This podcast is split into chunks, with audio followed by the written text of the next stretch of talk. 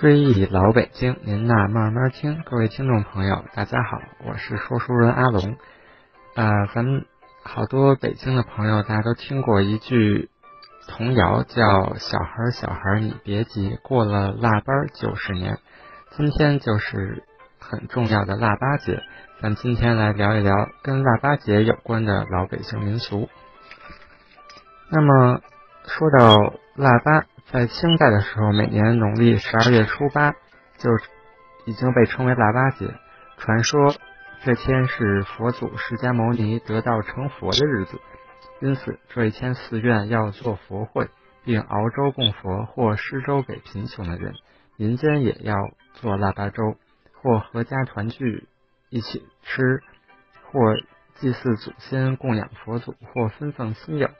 在崇信佛教的清王朝统治宫中，也非常重视这个节日，不仅派王公大臣监视雍和宫熬腊八粥供佛，而且宫内也要用大锅煮粥供佛，并赐王公大臣品尝。那咱们看一下《老太监回忆录》的这本书中对于晚清腊八节的记载，他说到每到腊八这一天呀，皇帝派王公大臣。要到雍和宫监视喇嘛进行熬粥，那么慈禧太后也会命令膳房进行熬粥，各个王府也要熬。最开始是祭奉祖先，然后要进贡皇宫。那么要选各种各样的米和豆子，以粘粘为本，再选上好的小枣，煮熟去皮和核，粘成枣泥，加入各种干果仁和果肉。红米枣等投入大锅中，猛火熬制稠粥。皇上要将宫中的粥赏赐给各个王府和大臣，太后也会将粥赏给皇帝、后妃和王府。那么，除了在宫中，在民间也有熬腊八粥的习俗。那么，民间的熬制是用米、豆、果品等腊八粥，成为节日的主食。那么腊八粥体是怎么选材的呢？其实十分讲究。据《燕京岁时记》这本书中记载，清代北京的民间腊八粥主要用黄米、白米、江米、小米、菱角米、栗子、红豇豆、去皮枣泥等，和水之后加入染红核桃仁、杏仁、瓜子、花生、榛子、松子以及白糖、红糖、索索葡萄。作为点染，呃，一定不要加的是莲子、扁豆、薏米、桂圆，否则就会伤害粥本身的味道。每到腊月初七这一天，就开始包包这些果仁，洗干净这个器皿，呃，熬一整夜，到天亮的时候，粥就熟了。那么这个粥除了祭祀祖先和供佛以外，还会馈赠亲友，但是注意一定。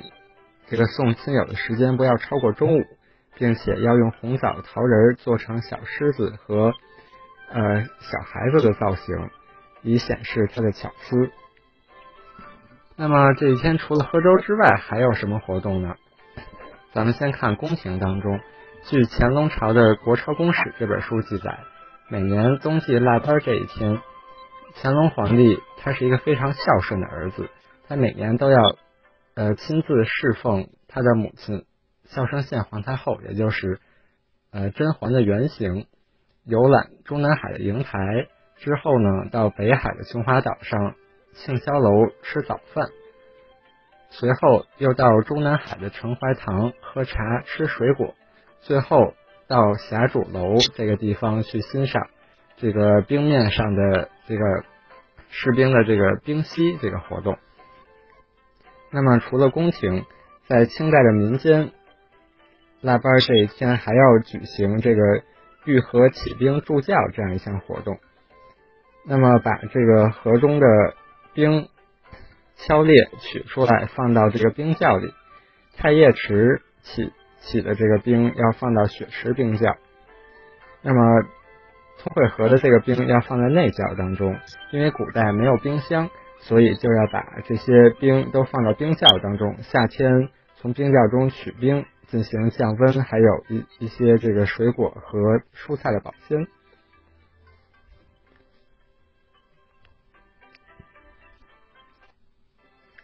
追忆老北京您那慢慢听。